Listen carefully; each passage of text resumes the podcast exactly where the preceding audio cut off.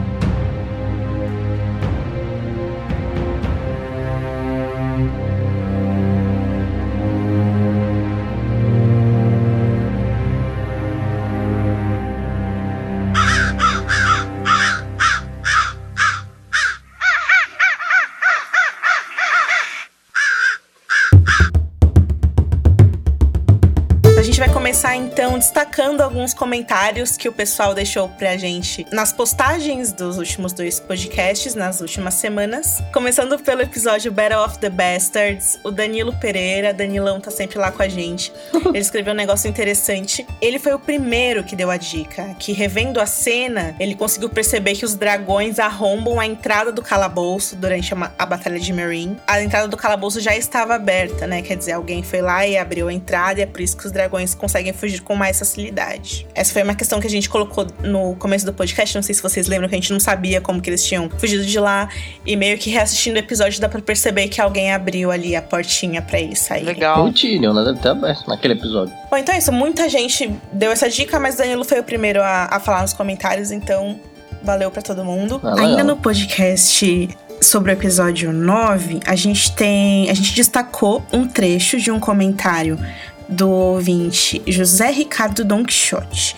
É, ele fala sobre o Sandor Clegane, que é um personagem que não necessariamente a gente falou nesses nesse podcast em específico, mas que ele, enfim, né, pensou sobre coisas que a gente tinha falado em outros episódios, ele trouxe aqui nos comentários do episódio 9, a gente vai ler aqui um trechinho para vocês. O José escreve assim: "Queria fazer um comentário meio atrasado sobre um personagem comentado por vocês em outro episódio, o cão Sandor Clegane. Acredito que quando Septão o chamou de homem quebrado, ele queria dizer que a revolta pela revolta não é transformadora, nem conduz à redenção. Sempre que vejo vejo o personagem, sempre me lembro de Heathcliff, em O Morro dos Ventos Uivantes, onde o personagem é consumido por um ódio sem mesmo saber por que é consumido. Há também um livro muito bom de Albert Camus chamado O Homem Revoltado, onde ele discute um personagem e a possibilidade de alguém, na condição desse personagem, sair dessa roda viva da violência e encontrar um caminho que leve a uma transformação pessoal e também social. Talvez tenha sido isso que o religioso, né, o Brother Ray, quis indicar em seu discurso ao Sandor. Talvez seja isso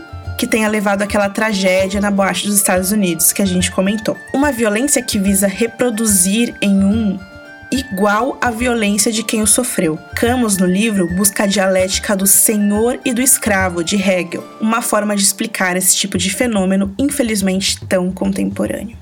Então fica aí dicas de livros muito interessantes dados pelo nosso ouvinte muito culto José Ricardo. Um beijão para você. Já trazendo os comentários da edição do episódio The Winds of Winter, episódio 10, Ronaldo Silva e o João Palmadas falando sobre outras referências às maravilhas da humanidade que existem em Game of Thrones, como as pirâmides de Meereen, se referente às pirâmides do Egito, a estátua de Baylor, que faz certa referência à estátua de Zeus, a estrada do rei, que também se assemelha bastante às, às estradas romanas e por aí vai. Obrigadão, meninos, por é, essas novas referências também. E falando no Ronaldo Silva, que é um cara que também tá sempre lá no site é, fazendo alguns comentários interessantes, abre aspas para o comentário dele. O nome do Ramsey vai ficar gravado e será referência em, obras futuras como exemplo de vilão. Por que ele disse isso? Porque, como a gente disse muito no podcast, a Sansa é, disse que o nome dele seria esquecido e que toda a memória dele seria esquecida, mas o que a gente vai ver na prática é que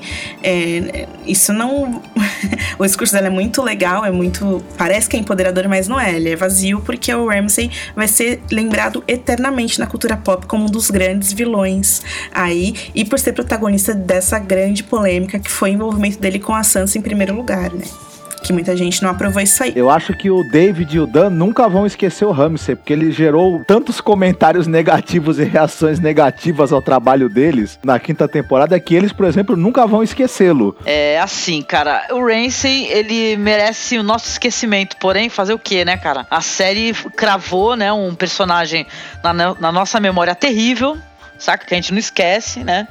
Eu fico até com medo, do, do inclusive, dos desdobramentos disso. Esse negócio da, do, do, personagem está sendo alterado por isso daí, né? Porque mesmo que ele tenha falado isso daí só no sentido de, ah, uma coisa de mim ficou em você, a crueldade que eu, né, que eu incitei em você. Então isso também me deixa meio bolado. Então, cara, eu quero esquecer isso daí, cara. Esquecer que esse puto desse cara existiu. eu, eu na verdade. Posso falar mais uma coisa? É que eu sei que talvez isso gere algumas, né, pessoas não concordem muito, é, mas eu, eu tenho um, um, pequeno problema com esse vilão, que eu, eu acho que ele, ele é um vilão ele cumpriu seu papel na série, ele acabou servindo para algumas tomadas de decisões que, como a gente já falou, foram problemáticas e geraram muita receptividade negativa e com razão. Mas eu acho que ele não é um vilão também tão marcante, porque ele é um vilão é, interessante, a crueldade dele, ele, ele movimenta a história, mas eu acho ele muito plano. Talvez ele fosse um pouco mais marcante se ele tivesse um pouco mais de humanidade em alguns momentos e que a gente pudesse percebê-lo mais como um ser humano humano capaz de cometer atos terríveis, mas também que tem alguma mínima coisa com a qual a gente se identificar,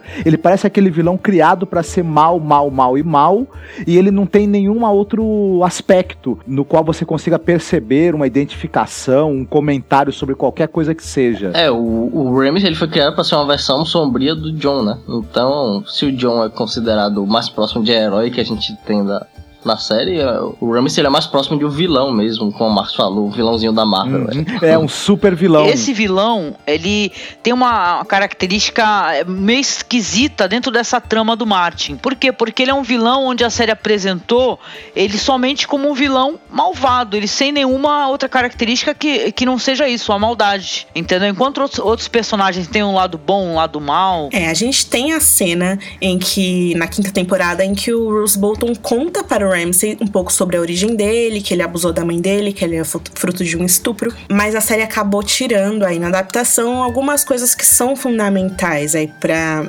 para a concepção da psique dele, né? O meio em que ele cresceu, as coisas que a mãe dele falava para ele, os amigos dele, né? O meio ali em que ele cresceu, o fedor original que a gente já falou muitas vezes aqui, né? O melhor amigo dele que fazia várias peripécias, o fato dele ser um bastardo famoso no norte, desde sempre na série de TV eles retiraram isso. É, são coisas que parecem poucas, mas quando você vai juntando um mais um, você vê que faria diferença, né? E tem toda essa aura de obscuridade em relação aos bastardos, né? A história é feita disso. Mas o que rola aqui é justamente essa questão da adaptação, né? Porque o Ramsey, é, dos livros, se a gente for contar as maldades dele, são muito maiores. Só que nos livros o Martin dá tempo para desenvolver outros personagens. E quando a série condensa isso, ela acaba ignorando a desenvolvimento de alguns personagens e cortando outros. Então Ramsey ele meio que ganha um destaque que parece extremamente desnecessário, né? E quando você coloca em destaque um cara que é o mal encarnado, você tá dando destaque para uma, uma coisa que não tem sentido e que você, enfim, não dialoga, como o Marcos disse, é, com nada nisso, né? Então a gente tem outros personagens aí que o Martin cria pelo bem da história apesar de, como a Angélica falou, né, o Martin seja famoso por é, derrubar esses clichês da literatura fantástica e subverter alguns tropes que a gente conhece, é, colocando vários personagens com tons de cinza muito interessantes, personagens muito complexos, ele deixa, ele mantém alguns personagens que são o mal encarnado mesmo. A gente tem o Joffrey, a gente tem o Montanha, a gente tem os próprios White Walkers e, é claro, o Ramsay, entre outros, o Euron e por aí vai. Então o Ramsay, ele é, enfim, né, dentro do que o Martin quer fazer com os livros dele, um, um elemento que serve pra narrativa. Eu acho que principalmente quando você destaca o Ramsay dentro desse plot que é o de Winterfell, é, que é tão querido para as pessoas, mexe com a personagem da Sansa, que já estava sendo desenvolvida para uma outra coisa, e aí que você vê, né, é, que a coisa ficou meio que desequilibrada mesmo, né? Mas é isso, né? Foi tão impactante esse desequilíbrio que ele estará de fato muito longe de ser esquecido, como a Sansa, é, enfim, né, disse que ele seria. E acho que isso, isso acabou também o, o, o cara que faz o Ramsay, ele é um excelente ator. E dentro do que ele do que foi possível, ele ele desempenhou muito bem o papel. Ele criou uma série de, de trejeitos, expressões, ele, ele, ele caiu, ele quase em alguns momentos ele caiu pra, até por uma caricatura, por um exagero, e que funcionou, mas isso ele teve que fazer isso porque ele não tinha nenhuma profundidade para trabalhar. Então ele caiu um pouco para ser um vilão até meio caricato em alguns momentos. O que até é bacana na tela, mas faz a gente sentir uma certa falta de uma substância um pouco maior. O ator que faz o Ramsey inclusive disse que o que ele é, tinha para fazer o Ramsey é ele pensava que o cara estava se divertindo, né, vivendo os melhores dias da vida dele, achando aquilo engraçado e legal. E é por isso que você vê sempre o Ramsey rindo e sempre achando aquilo tudo divertido, gostoso de se viver e prazeroso mesmo. Sobre Ramsey e Sansa, sobre John versus Sansa, é, nós quatro não iremos nos alongar nesse assunto. A gente gosta muito do Jon Snow, a gente gosta muito da Sansa Stark e de seus respectivos respectivos membros do elenco, é claro, atores muito talentosos, e a gente não quer, enfim, de maneira alguma é, medir ou relativizar as estradas que cada um trilhou para estar aqui, né? A gente só aponta as incoerências de roteiro e as motivações que, como consequência dessas incoerências, elas não fazem sentido pra gente, não fazem sentido com as estradas que a gente acaba percorrendo ao lado desses personagens. Em uma última análise, a gente não concorda com a estrutura social que foi apresentada ali, né, o comportamento dos lords em relação à bastardia e a confiança que a Sansa ainda deposita no Mindinho. E quando a gente fala em bastardia, a gente também não concorda com o fato de que eles estavam ao lado do Ramsay, né, em primeiro lugar. Aquilo também não fez sentido. Então, algumas pessoas chegaram a falar que a gente era hater do Jon Snow. É, esse tipo de, de argumento não vale discutir aqui, até porque pelas coisas que a Sophie Turner disse durante a Comic Con, é, já dá pra perceber que os produtores estão ativamente querendo que a gente escolha lados e que a gente discuta muito sobre isso. É, não iremos fazer isso. E para quem não viu o painel de Game of Thrones na San Diego Comic Con, a gente vai deixar o link aqui na descrição da postagem. Movendo para outros assuntos, então, temos o Victor sem sobrenome, que citou em um comentário que os óculos que o mestre da cidadela aparece usando é algo relativamente comum em, em As Crônicas de Gelo e Fogo, é, as lentes de Mir. Eu, inclusive, pensei que a gente tinha citado isso no episódio, mas se a gente não citou, fica aqui a errata. E brigadão, Victor. É, nos livros são sempre citadas as lunetas que os mestres observam as estrelas e o cometa, né? O Luin, o Aemon, tem, tinha uma luneta em Castelo Negro. Mas óculos, se eu não me engano, vocês me corrijam se eu estiver errado, eu acho que é só o Roderick Harlow, nas Ilhas de Ferro, que usa, porque ele gosta de ler bastante e tal. Daí tem uma luneta também que o Victarion rouba de alguém, a Dança dos Dragões. E na carta que a Kathleen recebe da Liza em A Guerra dos Tronos, é, também vem com lentes de Mir, né? A carta, a caixinha com a carta vem com lentes de Mir. Então valeu pelo comentário, Victor.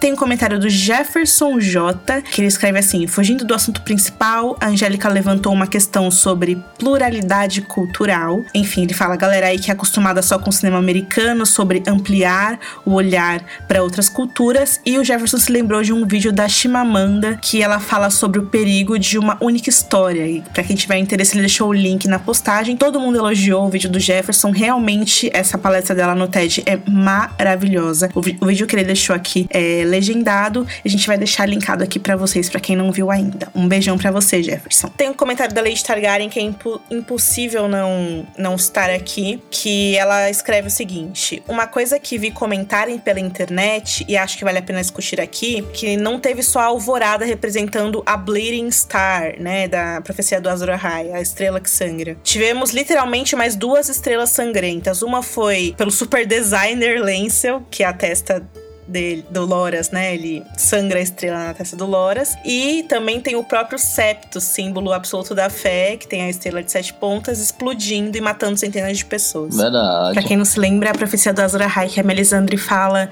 no primeiro capítulo do Davos, em A Fúria dos Reis. É, a profecia fala que haverá um dia, depois de um longo verão, quando a estrela sangrar e o sopro frio da escuridão cair sobre o mundo. Nesta hora, o guerreiro irá tirar do fogo uma espada em chamas, e essa espada será luminífera, a espada vermelha dos heróis, e quem a empunhar será Azor Ahai, e a escuridão fugirá diante dele. E aí o que se teorizava até agora é que a estrela vermelha que sangra era justamente o cometa vermelho que surge no céu no final de A Guerra dos Tronos e na série de TV, se não me engano, ele surge no começo da segunda temporada. Então tá aí, né? Haverá um dia depois de um longo verão quando a estrela sangrar e o sopro frio da escuridão cair sobre o mundo. O inferno. Exato. Ou seja, Zora High acessa. Né? Boa. Sempre desconfiei disso.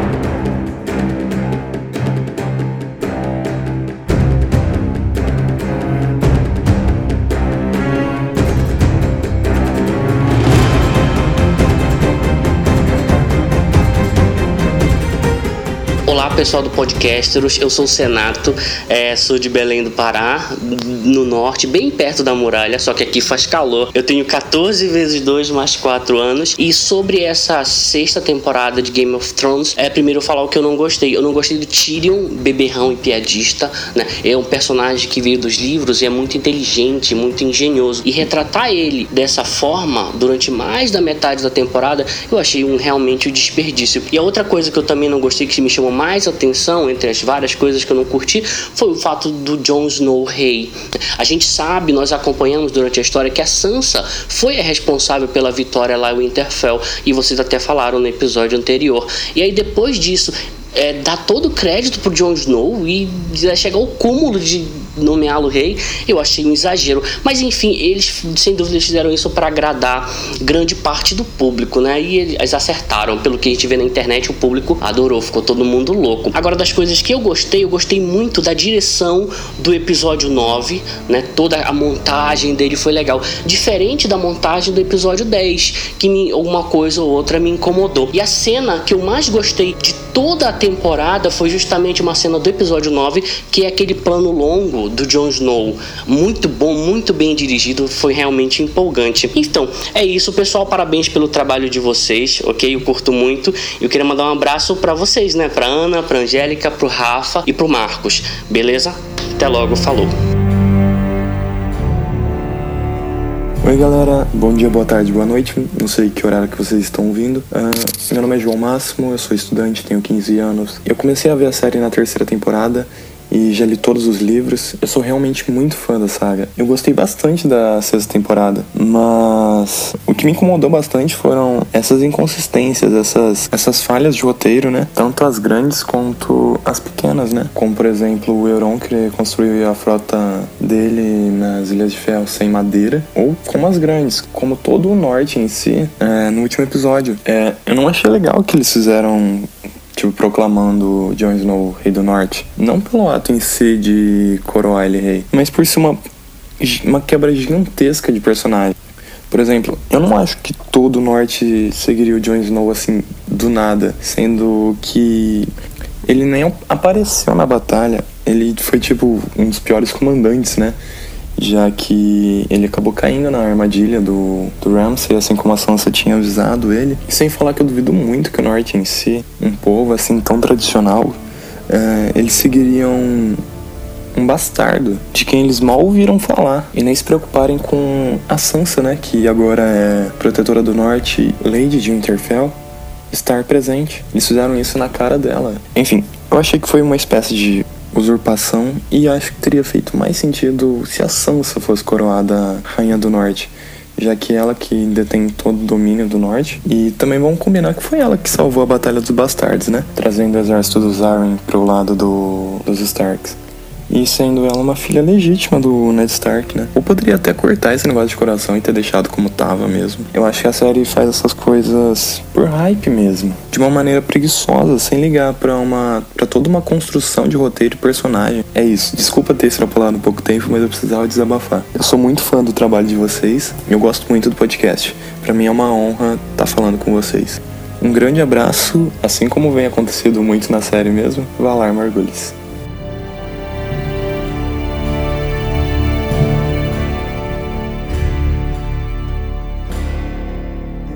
Aê pessoal, eu sou o Renan de Ribeirão Pires, tenho 27 anos, sou biólogo, fã fissurado por Pokémon e também por Game of Thrones e as Crônicas de Gelo e Fogo, e eu queria dizer que eu ainda não superei a morte da Marjorie. Bom, sobre a temporada em geral, eu acho que eu gostei bastante. Houve coisas muito legais, como a sequência do Brancos White Walkers, a revelação da origem do Rei da Noite, os flashbacks da Torre da Alegria, que foram bem legais aquela batalha surpreendente que houve em Mirin, que ninguém esperava que fosse acontecer, pelo toda a correria que os roteiristas estavam tendo com a série. Eu pensei que ia ser até omitida essa batalha. Uh, tivemos também aquela sequência super legal do Septo em Porto Real, que para mim foi a melhor sequência da temporada. Eu gostei muito de como foi executado, da trilha sonora, das atuações. Uma pena que o preço disso todo foi a morte da Marjorie, que eu gosto bastante mas eu nem vou reclamar muito porque pelo menos a Melisandre foi poupada por enquanto, que é a minha personagem favorita. Tivemos também alguns problemas, como a sequência da área, muitos furos no roteiro, uma dificuldade evidente de escrever a personagem da Sansa, mas tudo bem, acho que entre os pontos positivos e negativos, o saldo é bastante positivo, principalmente considerando os dois últimos episódios. Além disso, a gente se livrou do Ramsey, e isso para mim já é um alívio, eu espero que o próximo seja o Mindinho, porque eu já não aguento mais ele. Eu queria aproveitar também esse espaço aqui para agradecer rapidinho a toda a equipe do site pelo trabalho primoroso, cuidadoso, por toda a paciência, pela moderação dos comentários, pela produção do material de excelente qualidade e também agradeço o espaço. Esse fórum permitiu com que eu conhecesse pessoas muito legais e estabelecesse novas amizades que vão muito além de Game of Thrones. É isso aí, pessoal. Obrigado por tudo e um grande abraço.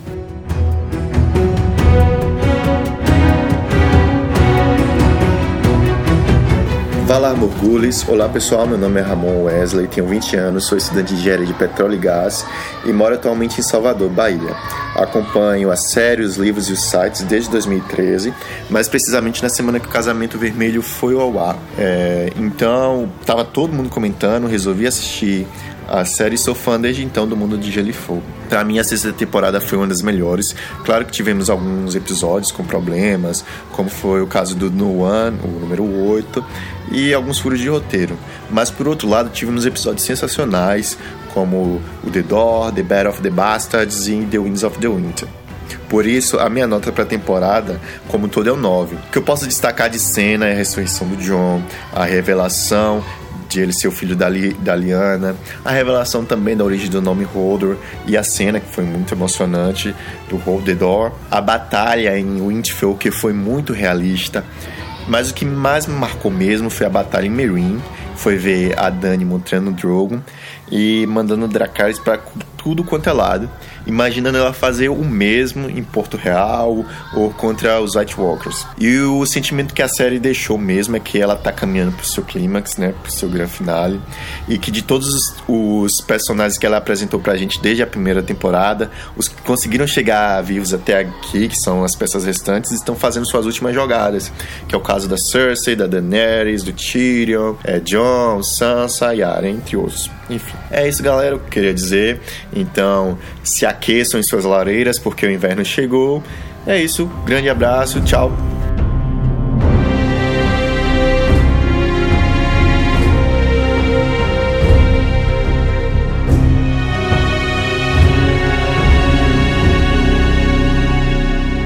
Fala galera, aqui quem fala é Danilo Pereira, 22 anos, Pilar Lagoas, estudante de Geografia. Sexta temporada. Sexta temporada apresentou seus erros, claro, como todas apresentaram, mas no geral os acertos superaram e superaram muito os erros. O que realmente foi difícil de engolir foi toda aquela conclusão da área na casa do, do preto e branco, né? Aquilo ali foi lamentável, mas a temporada apresentou alguns momentos que foram marcantes, não, não só para a série, mas para a televisão como um todo.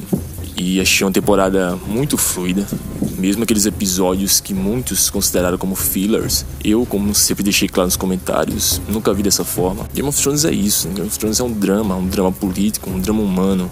Não, não é uma obra de ação. É, que realmente pesou foi tudo que rolou no No One né? Não só a área, mas Tyrion e alguns outros arcos que, enfim. Mas, mas é isso. O inverno chegou. Esperemos agora que, que o Martin também traga o inverno nesse período aí, esse longo, nessa longa espera que teremos até, sei lá, julho, agosto de 2017. E é isso. Obrigado a todos. Valeu aí. Valeu, Carol. Valeu, Rafa, Marcos, Angélica. Três meses, com grande esforço de vocês. Sabemos que não é fácil, mas é isso. E obrigado e até a próxima.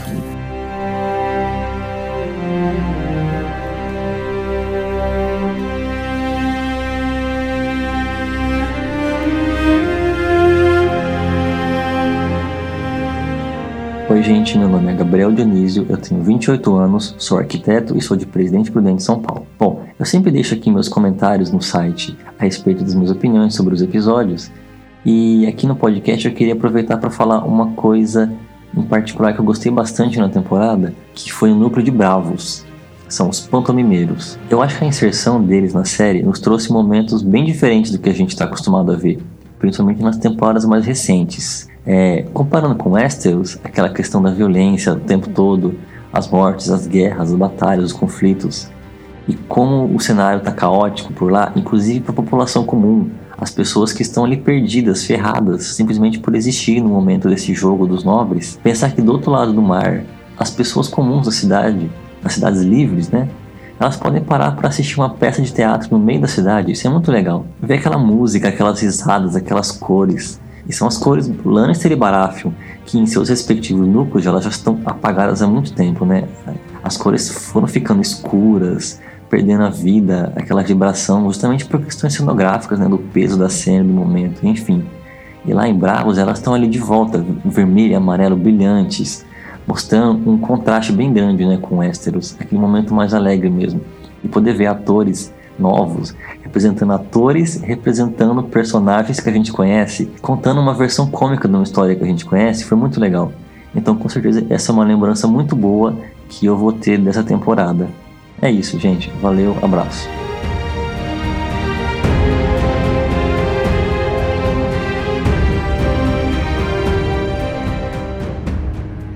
Fala aí galera, ligada no podcast, tudo certo? Eu sou Matheus Oliveira, eu tenho 19 anos, eu sou jornalista do site Tecno Etc. E eu vim daqui deixar a minha dica para vocês. É o jogo Game of Thrones, lançado pela Telltale em 2014, que dá outra perspectiva para a quarta temporada da série. A gente joga com os personagens da casa Nortenha Forster, que é citada em A Dança dos Dragões, e a gente vai ver todos os acontecimentos de outra perspectiva, o que é muito legal. Tipo, é sério, é muito legal. E dá pra gente matar a saudade do universo da série, em geral. É muito legal isso. E deixando aqui meu comentário sobre a temporada. Essa é a melhor temporada de Game of Thrones que eu já assisti. A sexta temporada ganhou meu coração de um jeito que eu não sei explicar. Eu achei o final ousado pra caramba. Eu adorei a trilha sonora do final. Sério, que vem a sétima temporada.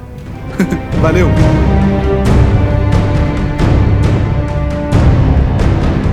Oi, gente, meu nome é Renata, tenho 27 anos, sou nutricionista e estudante de letras de Natal, Rio Grande do Norte. Essa temporada de Game of Thrones foi uma das melhores, se não a melhor. Até os episódios ruins eu achei muito bons. Foi uma temporada de retornos, de muito fanservice, graças ao Bran, né? Que é o, o meio com que os produtores encontram de mostrar esse, o passado, o futuro. Os arcos que eu mais gostei foi o do John e da Dani, que de certo modo eles se convergem. Detestei a morte dos lobos e também como Jaime, Brienne e Tyrion foram bem mal aproveitados e que finalmente o inverno chegou e o norte tomou remédio para Alzheimer, graças a Lianinha.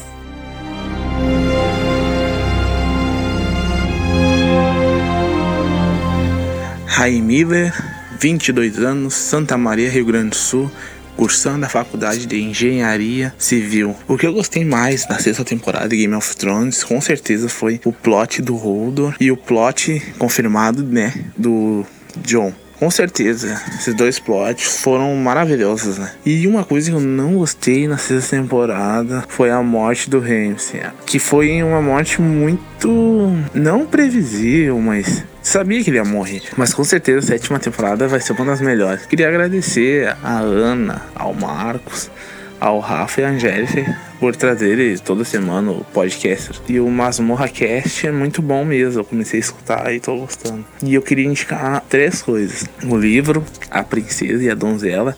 De Nasci Goldstones e a série de mangás do Berserk. Game eu queria indicar a série Dark Souls, que é realmente bom.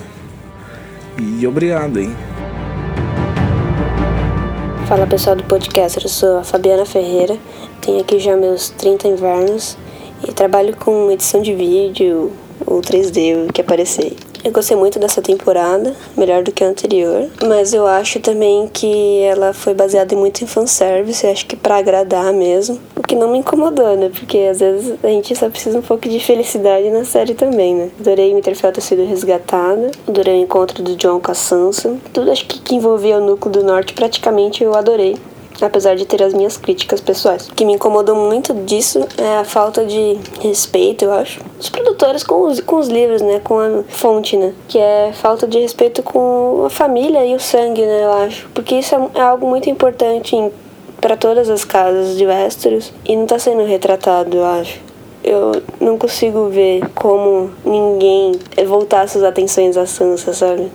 Eu acho que se é para ter alguma realeza no norte, ela seria aclamada rainha com certeza. Pelo menos eu boto fé que o George pense assim, de bem diferente da HBO. Me incomodou um pouco depois de fazer várias análises assim, que a Liana é, promoveu o John e não a Sansa, sendo que a mãe dela é uma mulher, né? É a senhora da Ilha dos Ursos, sabe? As mulheres representam uma força diferente para Liana do, do, que é pro resto das pessoas que vivem Westeros, e ela não pensou em du duas vezes em proclamar John o seu rei, sendo que ele nem é um Stark. Eu gosto muito do John, gente, mas eu acho que isso foi um pouco errado, apesar de eu ter gostado do paralelo da cena também, junto com a proclamação do Rob. Bom, acho que é isso. Eu gostei muito da temporada, apesar de tudo isso.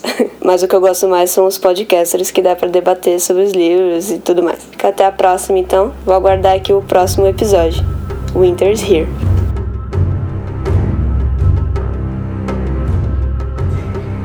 Fala galera, eu me chamo Adina Jara, eu sou designer gráfica, sou de Salvador, Fala aí, Rafa, conterrâneo. Em primeiro lugar, eu realmente queria agradecer muito, muito, muito a vocês pelo excelente trabalho que vocês fazem com podcasters. De todos os podcasts que eu ouço sobre Game of Thrones, sem dúvida vocês são os melhores, os que mais pesquisam, os que mais entendem. Então, é, vocês estão de parabéns, assim. Muito obrigada pelo trabalho mesmo. Em segundo lugar, que temporada maravilhosa foi essa sexta, gente. Assim, eu sou muito fã dos livros e apesar de muitos furos e inconsistências, eu consegui curtir a temporada sem, sem grandes preocupações, assim. Foi, foi uma temporada muito boa.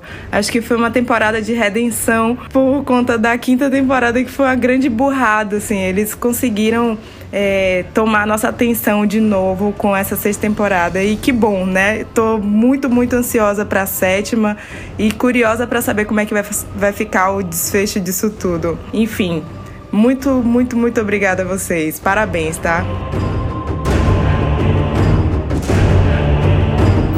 Integrante do podcast. Meu nome é Lucas, tenho 17 anos, sou de Passo Fundo, Rio Grande do Sul e sou estudante de computação.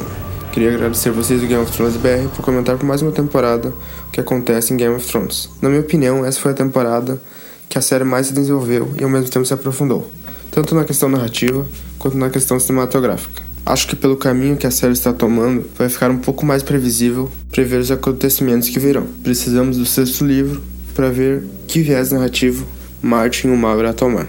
Queria recomendar o jogo Game of Thrones da Telltale Games, que é um jogo onde você controla um vassalo da casa Stark, especificamente da casa Forrester, que é muito leal aos Stark. O jogo é cheio de diálogos interativos, onde as suas, as suas respostas irão definir indireta ou diretamente a continuação da história. Enfim, continue com excelente trabalho nesse mundo imersivo de Gelo e Fogo.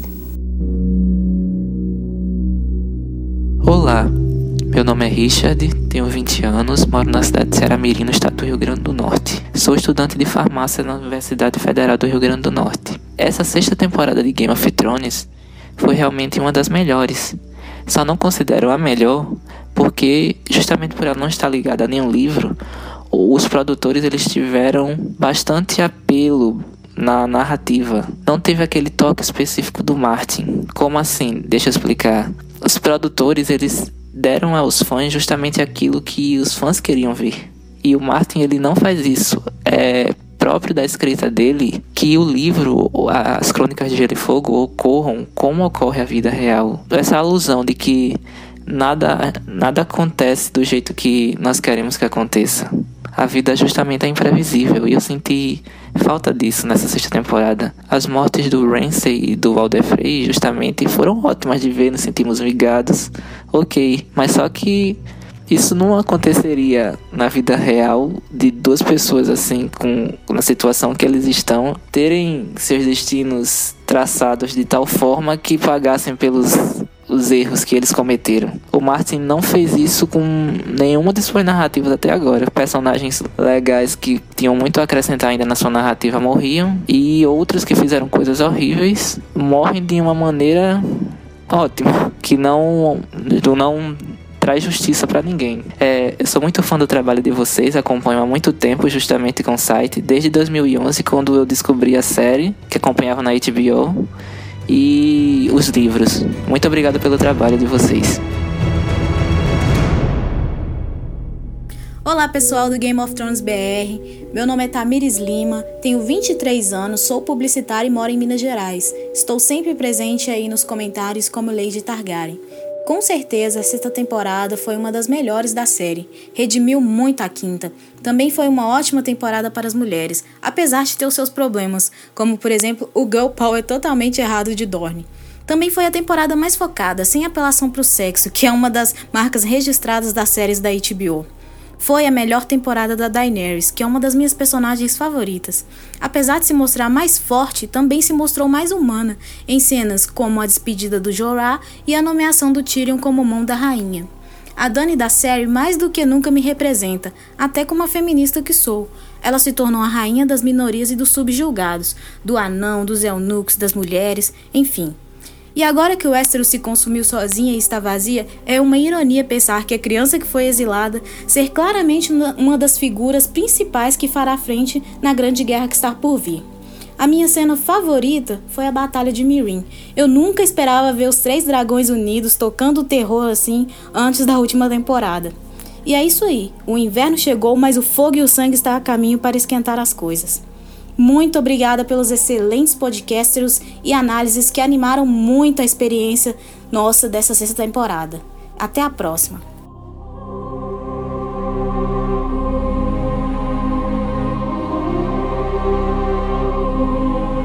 Oi pessoal do Podcasters, meu nome é Luan Júnior, eu tenho 21 anos, sou de São José do Rio Preto e atualmente eu trabalho com meu pai. Primeiramente, eu queria dizer que sou muito fã de vocês e acompanho absolutamente todos os podcasters e e tudo que tem no site. Bom, em geral eu gostei bastante da, dessa temporada, tirando Dorne, né? Acho que ninguém gostou de Dorne e também não gostei muito das Ilhas de Ferro. A Assembleia dos Homens Lid foi até legalzinha, mas acho que o fato do Euro ser meu personagem favorito dos livros, eu fiquei meio em com aquele Euro da série. Acho que mesmo sem os livros eles conseguiram sair relativamente bem na série. Teve algumas coisas, muita forçação de barra, mas não acho que seja o fim do mundo. Enfim, eu queria comentar a minha cena favorita da season que acho que não só a minha cena favorita da season, mas também a cena favorita acho que da série inteira, que foi ver o Jon sendo curado do Rei do Norte. E olha que ele não é um dos meus personagens favoritos, mas eu acompanho o livro e você vê nos pensamentos do Jon que a maior vontade dele era ser um Stark. E às vezes ele sentia até um pouco de inveja do Robb no seu interior, assim, seu maior sonho era ser o Lorde de Interfell. Mas ele é só um bastardo, sem direito a nada, não é algo que, algo que ele podia almejar, assim. Eu assisti o episódio umas cinco vezes e arrepio. Aí eu arrepio cada vez que alguém grita The King in the North. E o John ali, ele que nunca almejou nada grande, sendo curado rei do norte. Meio que respeitado todos os grandes lords do norte. A cara dele, parecia muito que ele tava pensando que tipo, o pai dele acharia daquilo. Eu acho que eu fiquei tão eufórico com a cena que eu nem coloquei uma visão muito crítica da real situação. Enfim, é isso, é isso e muito obrigado pela oportunidade de participar do Podcasters.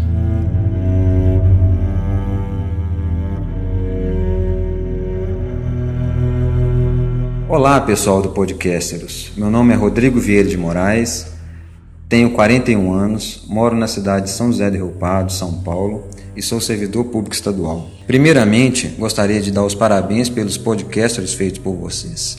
Gosto muito das críticas construtivas e, na maior parte das vezes, concordo com o que vocês falam. Gostei muito dessa temporada. Né? O, o, a única coisa que me incomodou muito é a falta de comunicação que aconteceu dos eventos dessa temporada. Eu já tinha feito, já tinha mandado um e-mail no ano passado sobre o evento de Durolar, que não foi divulgado, e, e, continuou, isso continuou nessa temporada. Isso foi até percebido, não sei se vocês perceberam, a ausência dos corvos. Né? Não teve corvo esse ano. Então acredito que até os diretores dos diretores do Game of Thrones, é, percebendo isso, já, já aposentaram os corvos. Mas tudo bem, isso vai acontecer mesmo. É, acredito que estão acelerando muito a série. Mas a coisa mais bizarra que vai acontecer é na no próxima temporada chegar à conclusão que já começar com todo mundo sabendo o que está acontecendo. Todo mundo sabendo que a Dany já está chegando com os dragões, que os, o, o John ressuscitou e já guerreou com os White Walkers. Isso vai ser bizarro, mas não sei se. Vamos, vamos torcer, né? Torço para que isso não aconteça.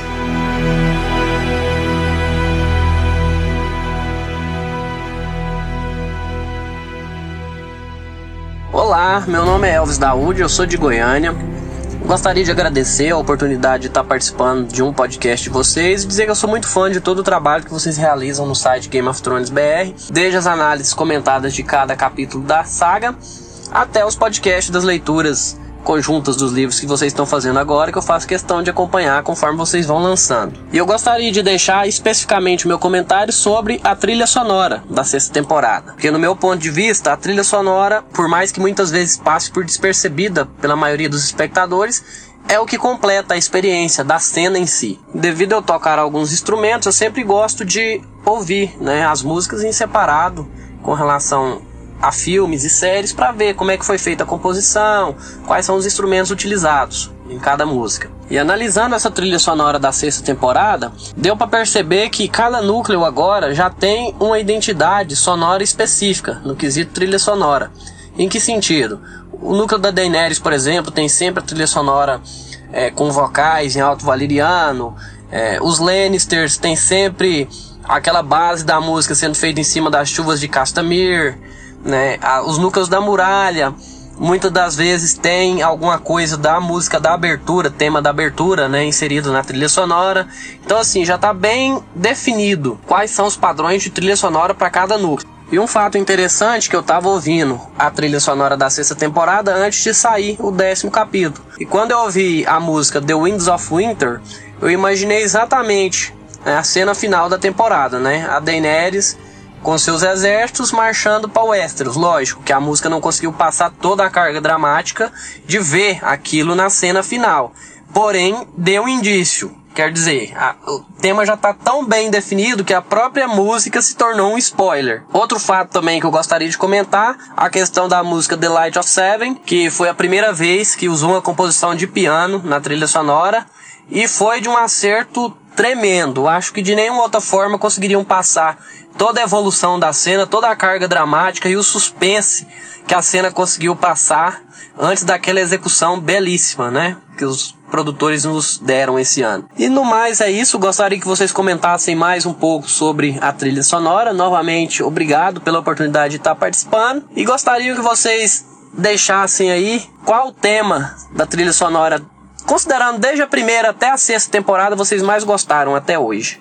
Pô, Elvis, é difícil a gente escolher uma melhor, né? Porque gente é muito fã do trabalho do Djawad. Pô, realmente eu acho que ele superou a sexta temporada, né? Ele trouxe algumas das melhores coisas que a gente já viu. É, a Light of the Seven é fantástica. É provavelmente uma das melhores. É, a gente tem também a trilha sonora dos Mestres, que é maravilhosa. Aquela Winds of Winter, The Winds of Winter, né? Que é uma mistura do tema de Daenerys com o tema dos Greyjoys. É, tem uma da quarta temporada que, pra mim, é uma das mais bonitas também e que ninguém elogia muito, né? É uma que chama I'm Sorry for Today, que toca quando o Verme Cinzento ele tá pedindo desculpa pra Miss Sunday, né? Por ter visto ela tomar banho e tal.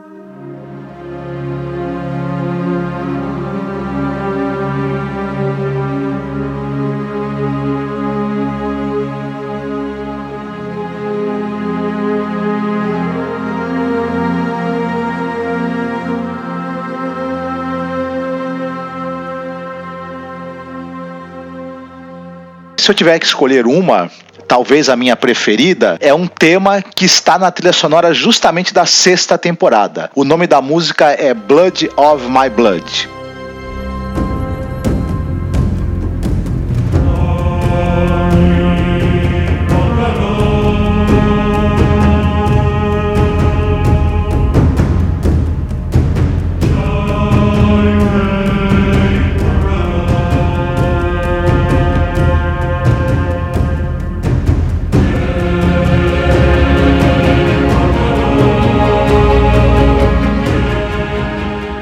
Série foi sempre pontuada por lindas músicas, músicas maravilhosas. Essa sexta temporada foi sensacional.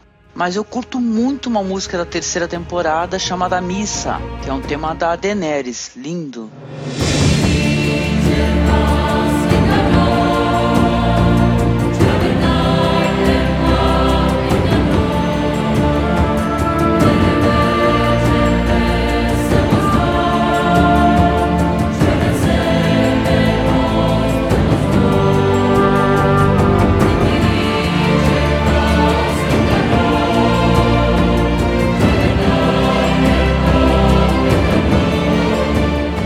Gente ama muito a trilha sonora de Game of Thrones. É, você tá, é, da segunda temporada, eu acho que ele acertou muito ao criar os temas da Melisandre e do Stannis.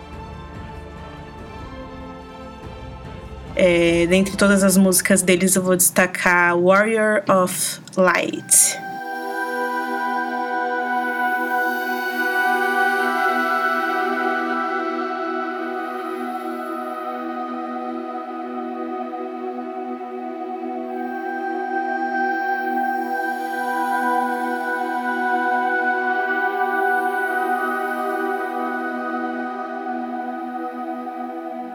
Eu gosto de Reigns of Castamere, eu sei que é um clichêzão, mas a questão é que eu amo The National. Eu vi muito essa banda na minha adolescência. É, eu tinha visto os caras no Team Festival de 2007, eu acho, 2007, 2008, não lembro. Na época que tinha Team Festival ainda aqui em São Paulo. E então, quando eu fiquei sabendo que os caras tinham gravado o tema numa das músicas mais famosas dos livros, eu pirei e, enfim, né? A gente sabe no que deu, que é uma das músicas mais celebradas aí de Game of Thrones. E é, pra saindo um pouco dos clichês, eu acho que a quinta temporada foi a trilha que mais é, me embalou, assim. Uma das coisas mais bacanas é, que a série fez, principalmente nos temas da Daenerys. Que, inclusive, é, as músicas Blood of Dragon e Dance of Dragons são as faixas que embalam o menu dos Blu-rays e dos DVDs da quinta temporada. E é, de fato, uma das melhores composições do Djawad. Então, também são, são músicas preferidas para mim.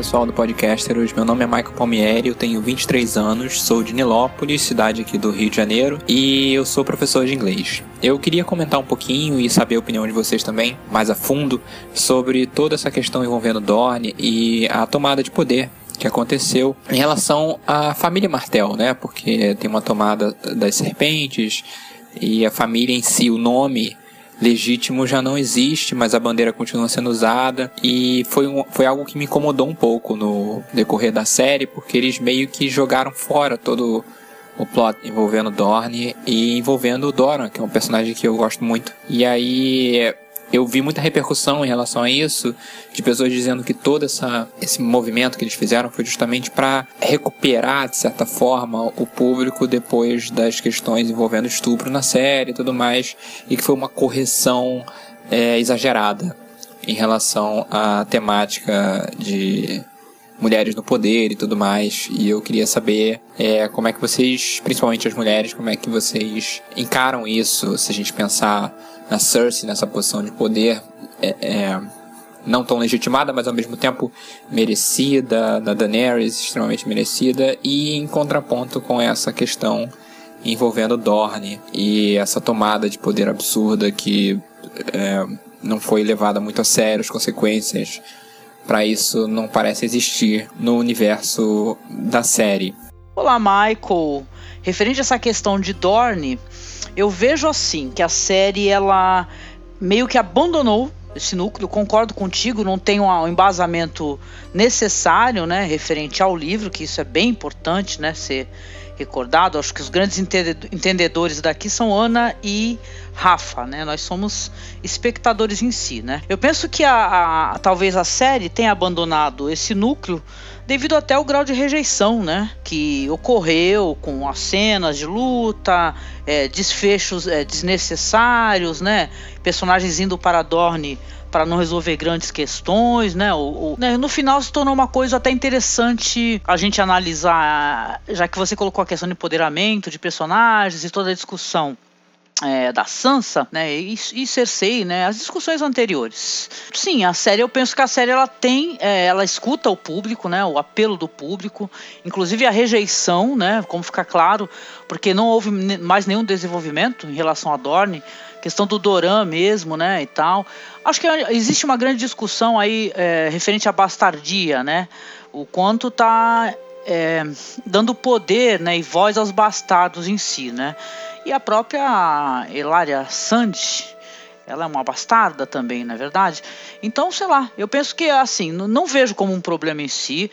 Compreendo sim essa questão de, claro, né, um núcleo tão interessante, tão mais desenvolvido nos livros não ser melhor abordado pela série, mas eu acho que a série ela vai deixar sim algumas coisas meio em aberto e meio que jogar para lá, né? né? Eu acho que não tem muito que a gente fazer dentro dessa questão. Se me incomoda a questão de empoderamento, não, nunca, né?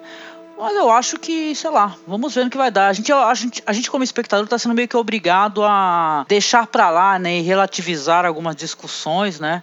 Mas acho que nunca a discussão do empoderamento feminino. Se a série trouxesse de uma maneira onde haja coerência dentro da, da própria mitologia, né, que existe na série, né, que não fica uma coisa jogada, nesse caso você deixa claro que sim, deixou jogada, né?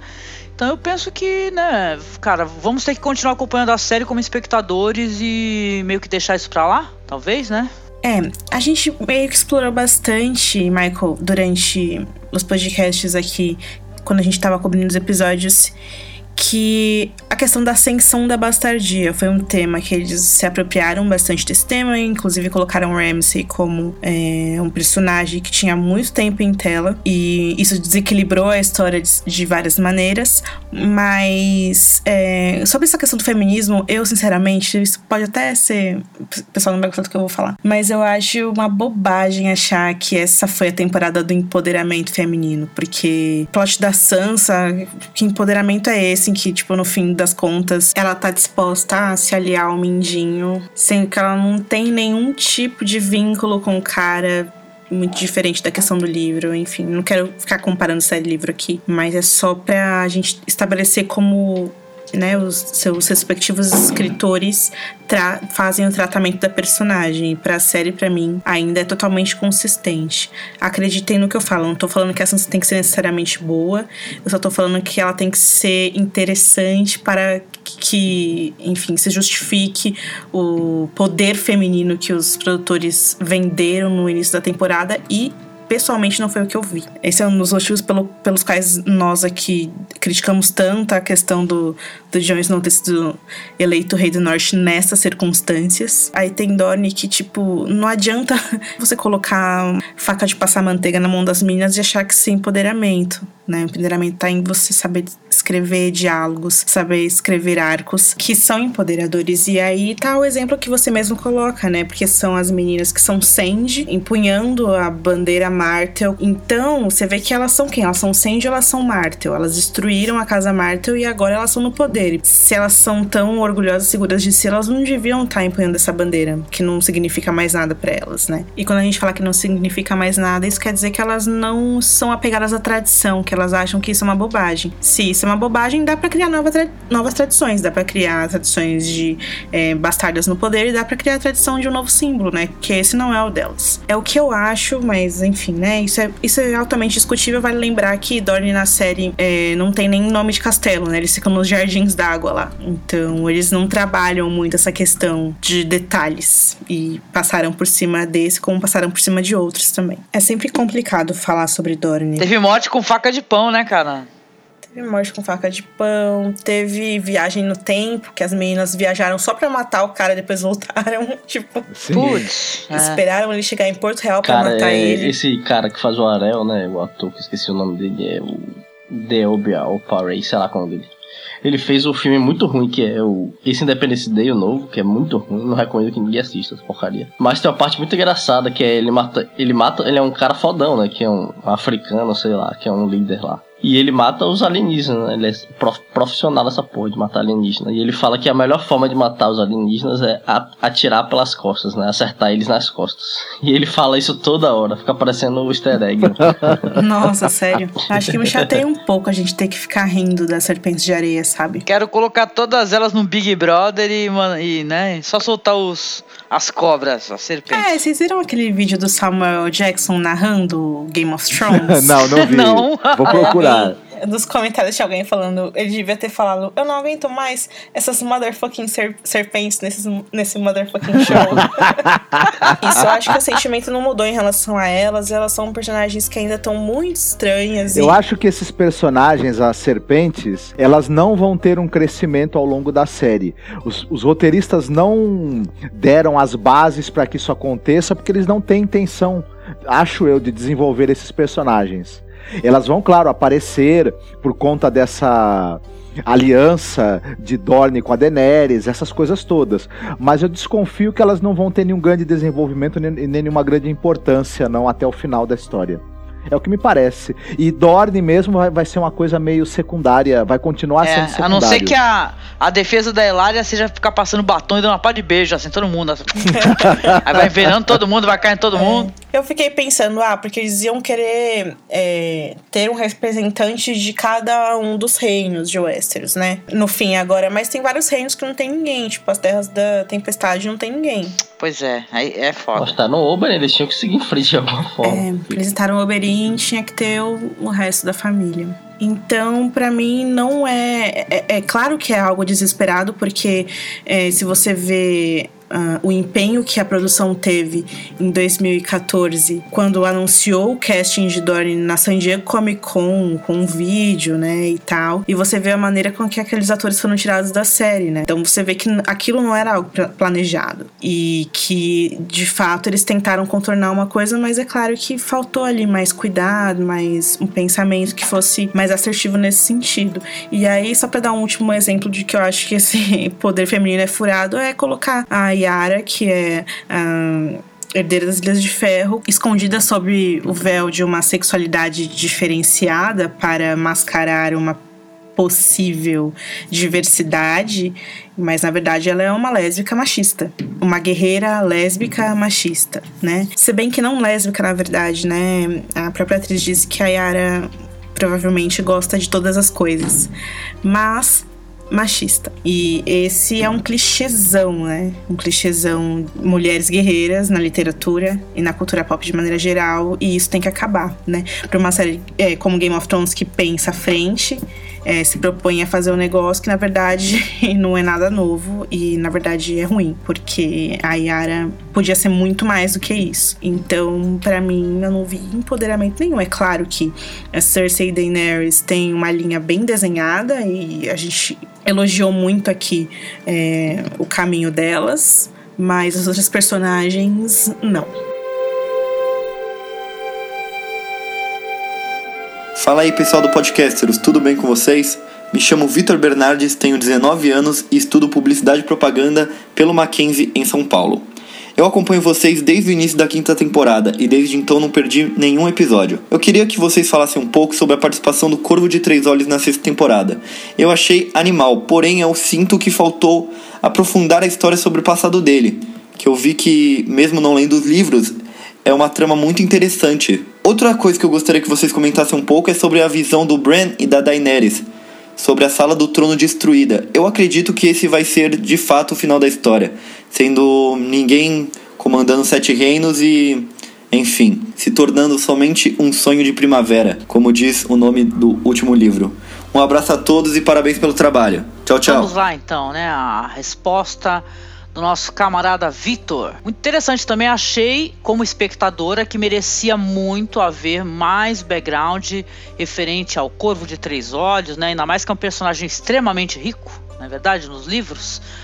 Agora a pergunta até aos colaboradores aqui, vocês acham que realmente existe um problema em relação a essa essa, o que foi mostrado não foi interessante? É, foi pouco, né? Mas foi interessante sim. A gente ama Max von Sydow, mas Corvo de Três Olhos dos livros, ele é outra parada, né? Primeiro que ele é o Brynden Rivers, que é um bastardo Targaryen. Lutou durante a rebelião Blackfire. Ele é uma pessoa muito misteriosa e com um background que seria muito interessante, inclusive, a, a série mostrar, mas eles preferiram não. E nem deram identidade dele, né? Como um Targaryen na série. A gente não sabe a origem dele, por exemplo. Como que ele foi parar lá. É, o que a série fala é que ele tá lá há mil anos, né? Que ele fala lá no episódio Fio Branco, que já é bastante diferente dos livros. Mas, paciência. Para mim, o pouco que foi mostrado não ficou, é, não deixou muito em aberto, sem uma vasta gama de conhecimento, né, desse desse ser muito, muito curioso. Curti, né? Obviamente é impossível não curtir com Max von Sydow, né? Maravilhoso como sempre. E em relação às visões de Bran, né? Que você falou essa questão da Daenerys, que é, seria uma visão do futuro, né? Ela, o que aconteceria no final? É, eu vejo que para mim soa interessante uma hipótese de que não haja um, um, governante é, que já, já, tenha sido como é que eu posso dizer? É, que a possibilidade dele ser governante não tenha sido mostrada de certa maneira na série. Que seja uma pessoa totalmente aleatória, cara, eu tenho essa viagem, assim, entendeu? As pessoas colocam muito assim, é, de, é, Daenerys no trono. Eu gostaria de ser surpreendido nesse sentido. Eu sei que não vai ser possível, né? Pra mim, se terminasse como Tieta, entendeu? Sim, é uma comparação bem engraçada, né? Terminasse com uma coisa que mostrasse assim o que o tempo passou e nada disso importa. É, a areia cobrindo tudo seria uma viagem, né, da minha cabeça, né? Eu curto todos os personagens, cara, mas eu não fico assim, no, eu curto mais a trajetória deles, entendeu? A jornada deles, do que me preocupar especificamente com o desfecho. Talvez isso daí seja válido assim. Eu curto bastante. É, essa é a grande pergunta, né? Até porque todo mundo imagina que alguém vai sentar lá as artes promocionais lá da primeira temporada mostrava todo mundo sentado lá, né? Tinha Daenerys, tinha o Jon Snow, tinha o Robert, tinha a Cersei, tinha o Ned. Muita gente aí vai ter que abrir mão disso, embora essa ideia de que não vai ter ninguém lá. A ideia de que não, que não vai ter ninguém lá é boa, só que isso não quer dizer que durante as próximas duas temporadas não haja ali uma luta pelo poder ali, claramente Daenerys e Cersei. É, vocês acham que o Jon vai ter alguma pretensão ao trono de repente? Por ser filho do Rhaegar? Caraca, né? Acho que isso daí é a pergunta de um milhão de dólares, né? E tal, se uhum. o John vai ser o, né? Eu acho que, olha só, eu acho que ele não.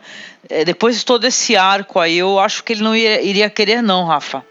Eu acho que ele ia acabar abrindo mão desse trono tá aí. mais para ele, pra ele apoiar a Daenerys. Ele ser o rei do norte já é uma coisa de uma questão de dependência mais, né? Os sete reinos, na verdade, eles são unidos sob um único rei, né? Que é o que está no trono de ferro. Então, ele se declarando o rei do norte, ele já tá meio que declarando independência, né? Do, sim, do, do reino dele ali. Então, Sim. podemos acabar a série com mais de um rei, né? Isso. Um rainha, a própria Daenerys, ela já aventou aí a possibilidade de conceder independência aos reinos. É, né? Ilhas de Ferro. Inclusive, talvez, talvez toda essa trajetória dela e, e, essa ambição que ela tem de sentar naquele trono, talvez o percurso que ela vai fazer acabe fazendo com que quando ela chegar lá, ela fale: quer saber de uma coisa? O certo é, na verdade, os reinos serem independentes. É, daí a visão da Casa dos Imortais seria meio que uma alegoria, né? Uma, uma metáfora ali do que a sala do trono destruída porque não existe mais um rei soberano, né? Eu sei que a visão da Sala do Trono na Casa dos Imortais é algo exclusivo da série, mas eu gosto de acreditar que os caras não fazem promessas falsas quando dizem que o inverno está chegando. Eu gosto de acreditar que o inverno vai chegar e vai destruir tudo que é querido pra gente e que vai ser terrível e que vai acabar com as estruturas. Também da maneira feia, né? Também de destruir o patrimônio do mundo que é Porto Real. A visão da Casa dos Imortais que o Bran tem, ela não acontece nessa temporada, né? Não é a visão do episódio episódio Blood of My Blood. Ela é a visão do episódio The Lion and the Rose, que coincidentemente foi escrito, é um episódio escrito pelo próprio George R. R. Martin. Aí a gente não sabe se foi ele ou não que criou, né, essa parte das visões, porque muitas vezes eles fazem mix, né, com os conteúdos de roteiro, mas a gente já falou isso muitas vezes aqui, né? A série ela fez a própria criação do que a Dani viu nas, na Casa dos Imortais. É muito diferente do que acontece no livro. E para eles terem mostrado aquilo, ainda lá na segunda temporada, eu acredito que, que isso de fato vai acontecer, que ela viu uma, algo que é verdade ali, né? Ela vê algo que é possivelmente relacionado com o futuro. A, aquele momento em que ela adentra a sala do trono e ela está destruída e você tem aquele monte de cinzas ali no ar. Não sei se essa é uma visão exatamente do final da história, se iria entregar dessa maneira, né? Mas possivelmente aquela, aquilo que ela viu irá acontecer sim, talvez um pouco antes do fim, ou próximo, né, do, do desfecho ali da história. É, eu também acho isso e por ser uma visão tão forte, eu concluiria assim que vai acontecer tanto no sentido figurado quanto no sentido físico da coisa, né? Não vai ter mais Porto Real, não, porque não vai precisar mais ter a sala do trono. A sociedade vai mudar e o inverno também vai destruir fisicamente o patrimônio da humanidade. E o Westeros vai ter que se reconstruir sobre as ruínas do inverno mais rigoroso que o mundo já viu.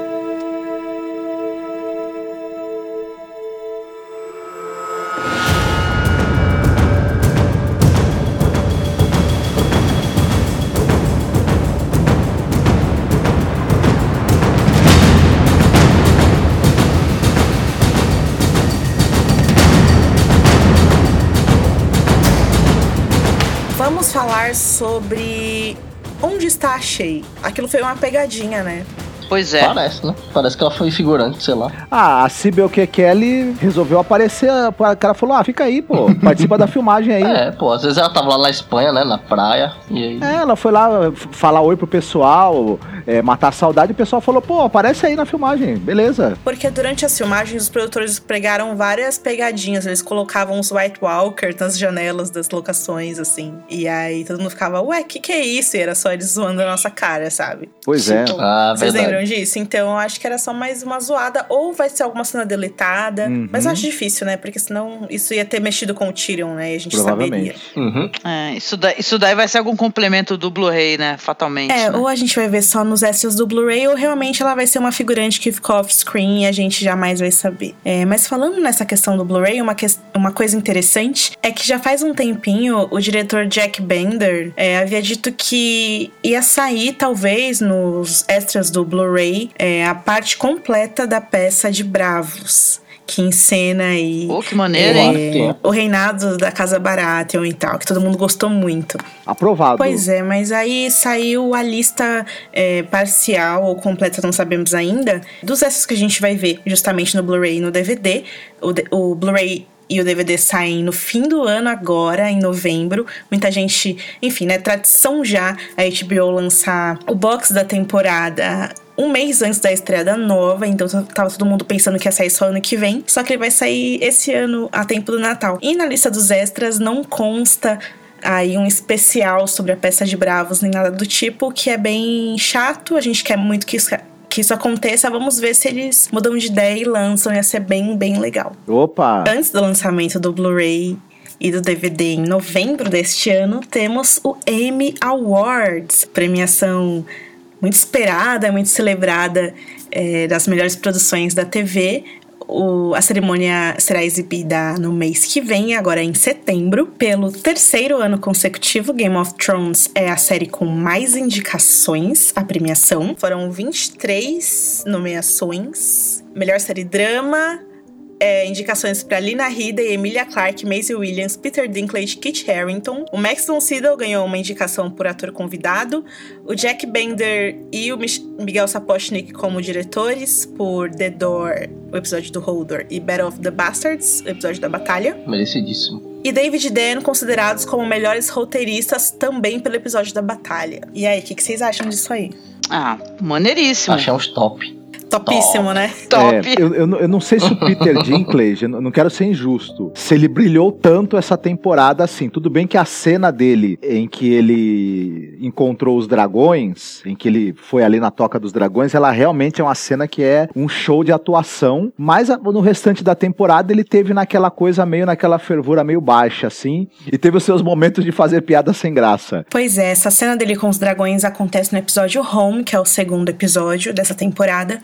E também se esperava que ele fosse, na verdade, ser indicado pelo episódio 10, que é o episódio Winds of Winter, com a cena em que a Dani faz dele mão dela, que é uma cena muito bem atuada. Só que, na verdade, a cena pela qual ele foi indicado foi pelo episódio No One, que é justamente a cena em que ele faz a piada com a Missandei e a cena em que ele se despede do Varys no porto da cidade. Eu acho que todo mundo sabe disso, mas para quem não sabe, vale aqui o disclaimer: um ator ele é indicado por uma série é, no Emmy por uma única cena que ele tenha feito durante a temporada, que são as M-Tapes, que os canais submetem para avaliação da Academia de Artes e Ciências Televisivas, e é por uma cena da temporada inteira que, enfim, o ator é avaliado e premiado. E no caso do Tyrion, vai ser justamente uma cena que não sabemos ainda qual do episódio No One. Ali na Ridley também, eu acho que um grande momento dela, na verdade, os momentos dela mais intensos foram até na temporada anterior, em que até, até porque o personagem dela foi dando uma virada e a atriz, ela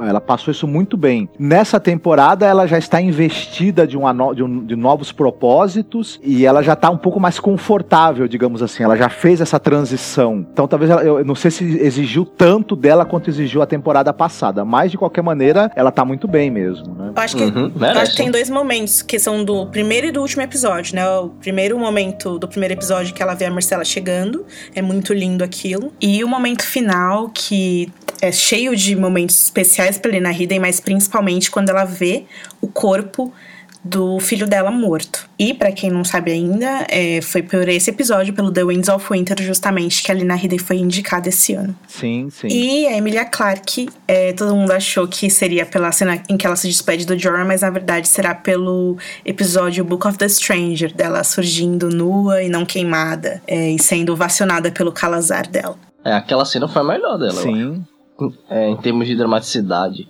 Agora eu acho que é, a Regina King roubava o lugar dela facinho aí, das indicadas, porque, caralho, ela foi muito foda em The Leftovers, que foi snobada no. Nossa, gente, The Leftovers ganhou. Foi realmente snobada, é uma pena, porque é uma das melhores séries que estão aí no ar, e vai ter só uma última temporada agora no ano que vem. Quem não assistiu essa série, a gente sempre fala aqui, né? Assista Leftovers, série muito bonita. Assista, apenas assista. Então, é, Game of Thrones tem indicações para Lina Headey, Emilia Clarke, Maisie Williams tá concorrendo também pelo episódio No One é, e concorrem é, junto a essas três atrizes de Game of Thrones, a Constance Zimmer por Unreal, a Maggie Smith por Downton Abbey e a Maura Tierney por The Affair. E no time dos atores concorrem ao lado de Peter Dinklage e do Kit Harington, o Jonathan Banks por Better Call Saul, o Ben Mendelsohn por Bloodline, o Michael Kelly por House of Cards e o John Voight por Ray Donovan. E tem o Max von Sydow, concorrem ao lado dele pelo prêmio de melhor ator convidado em série dramática, o Michael J. Fox por The Good Wife, o Red e Kathy por House of Cards, o Mahershala Ali por House of Cards, o Paul Sparks por House of Cards também e o Hank Azaria por Ray Donovan. Acho que todo mundo que tem um carinho especial pelo elenco de Game of Thrones fica muito feliz é, por ver o elenco sendo representado tão expressivamente aí, né? Cinco membros do elenco concorrendo a atores coadjuvantes.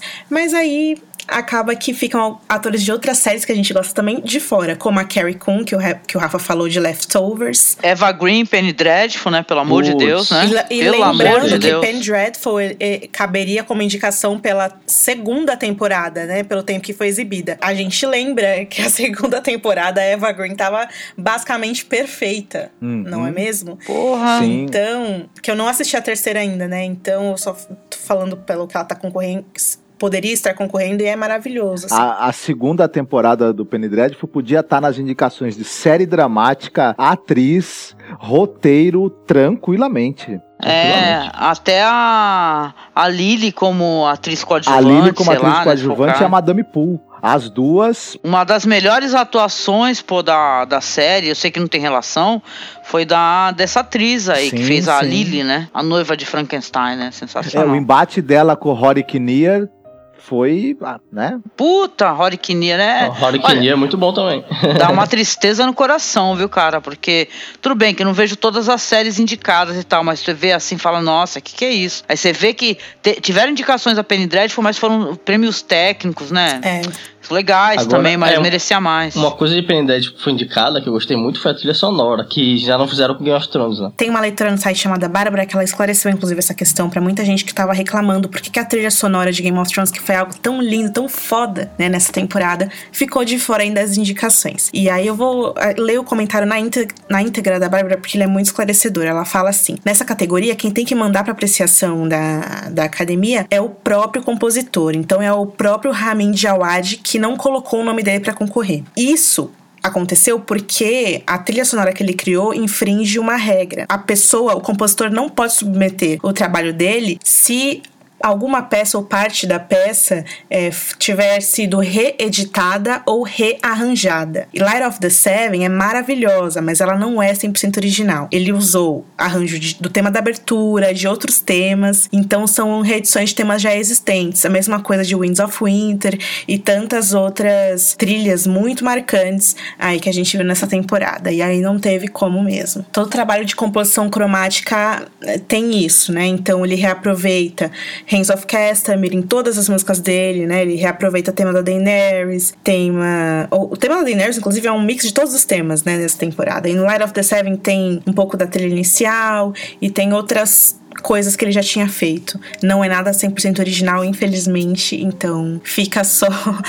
Enfim, né? a trilha ficou muito popular, foi uma das músicas mais ouvidas no Spotify durante o mês de julho. Ele merece todo o nosso reconhecimento aí, porque o trabalho é realmente bonito. Tem algumas regras do Emmy que muita gente não entende. Por exemplo, por que Coffee Allen não é indicado? Isso porque ele não tem a quantidade de tempo em tela necessário para ser indicado. E uma série como Game of Thrones, onde existem muitos personagens, personagens. O roteiro precisa fazer escolhas, e aí a gente sabe que uns alguns personagens ganham mais visibilidade do que outros. Game of Thrones está indicado em, nas categorias técnicas também? Além das categorias como principais, né, que é a melhor série dramática, a melhor atriz coadjuvante, ator coadjuvante, melhor diretor e etc. Eles foram, eles concorreram a maquiagem com próteses, maquiagem sem próteses. É, maquiagem sem próteses eles consideraram o episódio Battle of the Bastards com as, a maquiagem que a gente vê durante a batalha em Winterfell e maquiagem com prótese, todos os apliques que foram utilizados para Rei da Noite, Whites, durante o episódio The Door. É, hairstyling, né, que é a questão das perucas, etc. Hairstyling, os penteados, também é, indicação pelo episódio The Door especificamente o trabalho que as artistas fizeram com as Filhas da Floresta. Era uma maquiagem que demorava 10 horas para ser feita, né? Então as meninas chegavam meia-noite, começavam a gravar de manhã. Era um trabalho super pesado. E aí levou uhum. essa indicação. Demorava um século. É, chegou a concorrer hairstyling pelo cabelo do Mance Raider? Não, né? Ah. Tá, só queria saber. sabe que eu acho que pior que ele do... provavelmente concorreu. Nunca se sabe. Bom, nas categorias técnicas, a Game of Thrones está concorrendo com o melhor trabalho de direção de arte, pelo conjunto da obra, né, nos episódios Blood of My Blood, The Broken Man e No One. É, efeitos visuais, por Battle of the Bastards. Fotografia, no episódio Home. É, o, o diretor de fotografia do episódio Home, ele é o Gregory Middleton. E a galera queria que a indicação fosse também para o Fabian Wagner, que é diretor de fotografia de Esquadrão Suicida agora, e ele trabalhou nos dois últimos episódios, né? Batalha dos Bastardos e The Winds of Winter. Inclusive, ele também já tinha trabalhado como diretor de fotografia em Hard Home, junto com o Sapochnik. Então, é o cara que trabalha junto com ele é, na produção das cenas e tudo mais. Figurino em The Winds of Winter. Que é só o figurino da Cersei, né? Que na ficha tá só a, só o a Michelle Clapton, que foi a única coisa que ela fez. Olha só, a única que ela fez concorre, né? Que onda. Melhor elenco, melhor elenco de dublês, melhor edição, edição de som por The Dolphin, fantástica. Sim, a cena do Holder. Melhor mixagem de som, Battle of the Bastards. Melhor edição, que foi Oathbreaker e Battle of the Bastards, e melhor programa interativo, que foi a apresentação é, em 360 graus, né? A, a, abertura da série. Essa indicação de melhor edição é interessante citar que tem duas cenas muito bacanas no episódio Oathbreaker. Uma é o primeiro flashback da Torre da Alegria, com a cena de luta, e o treinamento da área, que é muito bacana. Uma das melhores coisas que a série já fez no quesito montagem aí. No, os aspectos técnicos do, da série, eu acho que ela, é um marco na televisão por várias razões. Uma das razões mais fortes, eu acho, é porque ela realmente quebrou limites aí que a televisão tinha dentro dessa questão dos aspectos técnicos, do, do uso de efeitos especiais. Isso aí é uma coisa que o, que o que Guerra dos Tronos ele trouxe pra tela da televisão coisas que você só via em grandes produções no cinema. Então ela é um marco mesmo. Então é por isso que eu perguntei. Eu imaginava que ela fosse tivesse muitas indicações nos aspectos técnicos e deve ganhar vários prêmios e muito merecidos, inclusive porque é difícil você ver algo parecido na TV. Ah, ainda bem que você falou isso, porque teve um cara aqui no Twitter que perguntou, pediu pra gente falar sobre a questão do single camera. O nome dele é Rafael Araújo. Ele fala: "Ana, expliquem aquelas categorias técnicas que a série foi indicada como aquela tal de single single camera. Eles, eles dividem, Rafael, nas categorias quando a série é multicâmera e quando é câmera única. Game of Thrones é câmera única e câmera única é um negócio que vem muito de cinema, justamente, né? Quando você tem multicâmera é, em alguma série ou filme, isso quer dizer que provavelmente tem plateia, que é normalmente aquelas séries de comédia, né? É um esquema parecido com os programas de TV que a gente assiste, que você tem câmera 1, câmera 2, câmera 3 e fica um cara ali indicando qual câmera vai, quando vai trocar para você na televisão ter a visão de uma e de outra. Isso, só que isso narrativamente é complicado, fica com a cara de programa de TV. Como são maneiras extremamente diferentes de se produzir uma série, na hora de indicar as premiações, a academia separa single camera e multicamera. O que a gente vê hoje de interessante nesse sentido é que as próprias comédias, as comédias prestigiadas e premiadas hoje, estão usando single camera, né? O formato sitcom está morrendo, então Girls, Modern Family, Parks and Recreation, VIP, Third Rock são séries de comédia que não são multicâmera, né? E a gente vê algumas ainda aí, é, como Big Bang Theory, né? Que eu diria que é o melhor exemplo, né? De uma série hoje que dá certo e que é multicâmera. E para entender mais ou menos por que, que eles catalogam dessa maneira, em muitas dessas categorias em que você vai ver multicâmera, você vai ver multicâmera ou especial.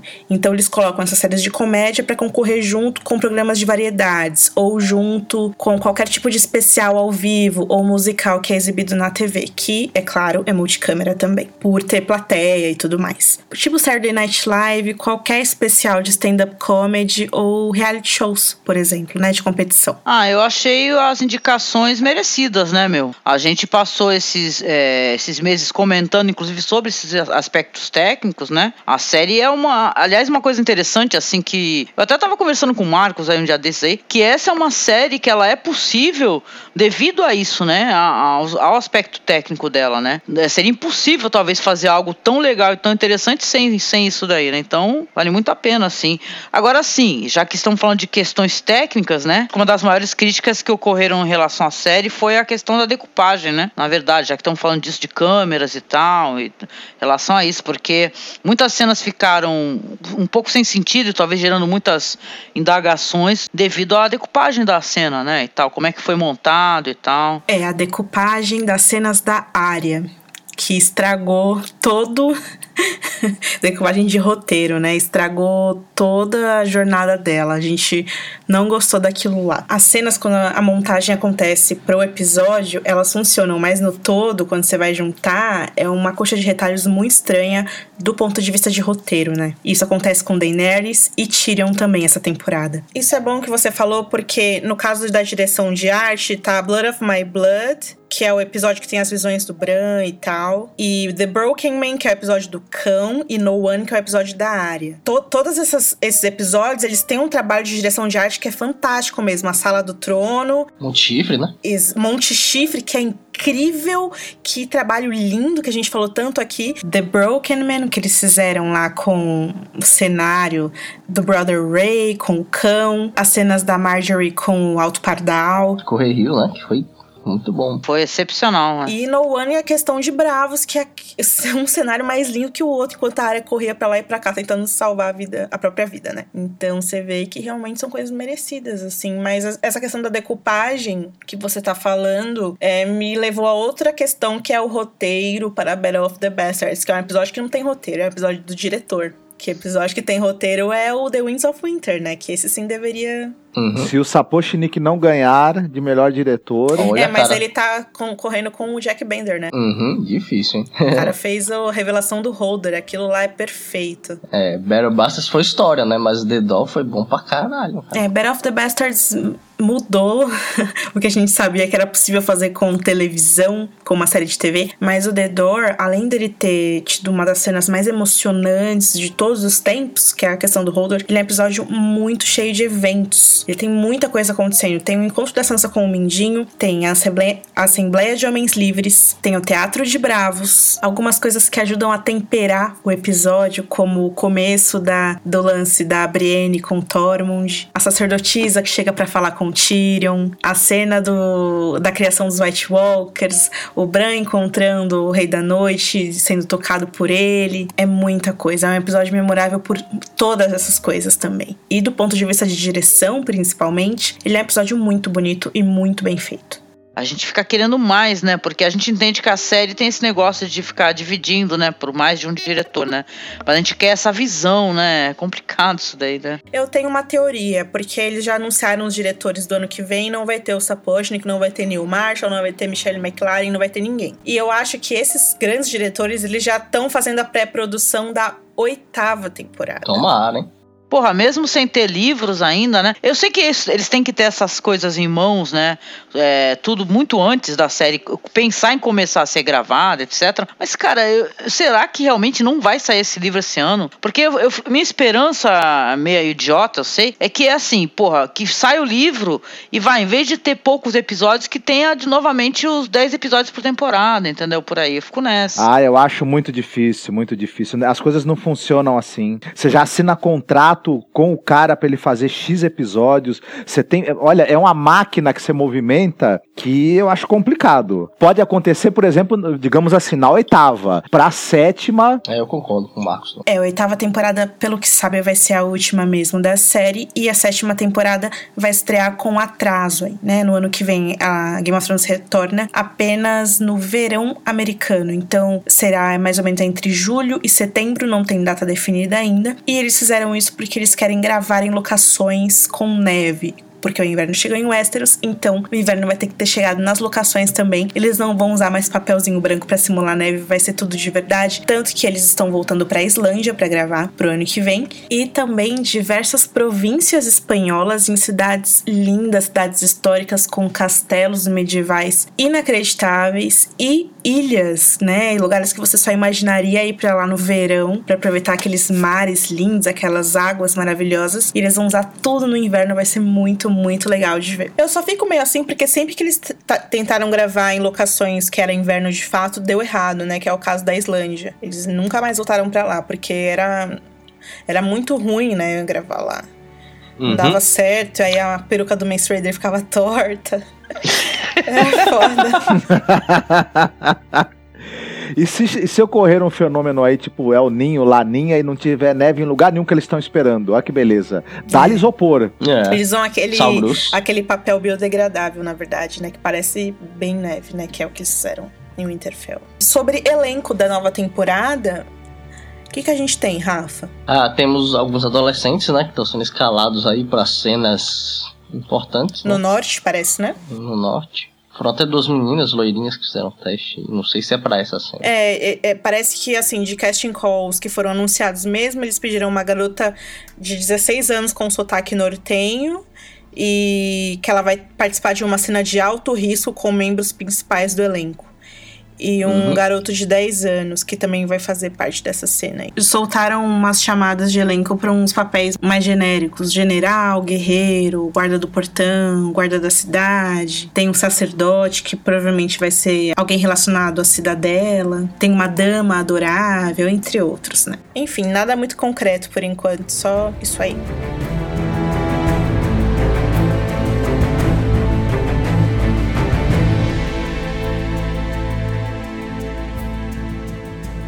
Bom, gente, então pro último bloco a gente separou aqui um tempinho pra gente fazer uma análise sobre a temporada como um todo, né? Comentar algumas coisas que a gente deixou de comentar, enfim, e ter aí uma visão mais fria e mais ampla sobre a história que David e Dan contaram pra gente esse ano. Queria começar falando rapidamente sobre a Marjorie, porque quando a gente, lá no começo, quando tinha aquelas reuniões do conselho que o pai Cell ficava peidando, inclusive fizeram um gif maravilhoso, que é o pai Cell solta o peidinho e aí explode o Sefter. Maravilhoso.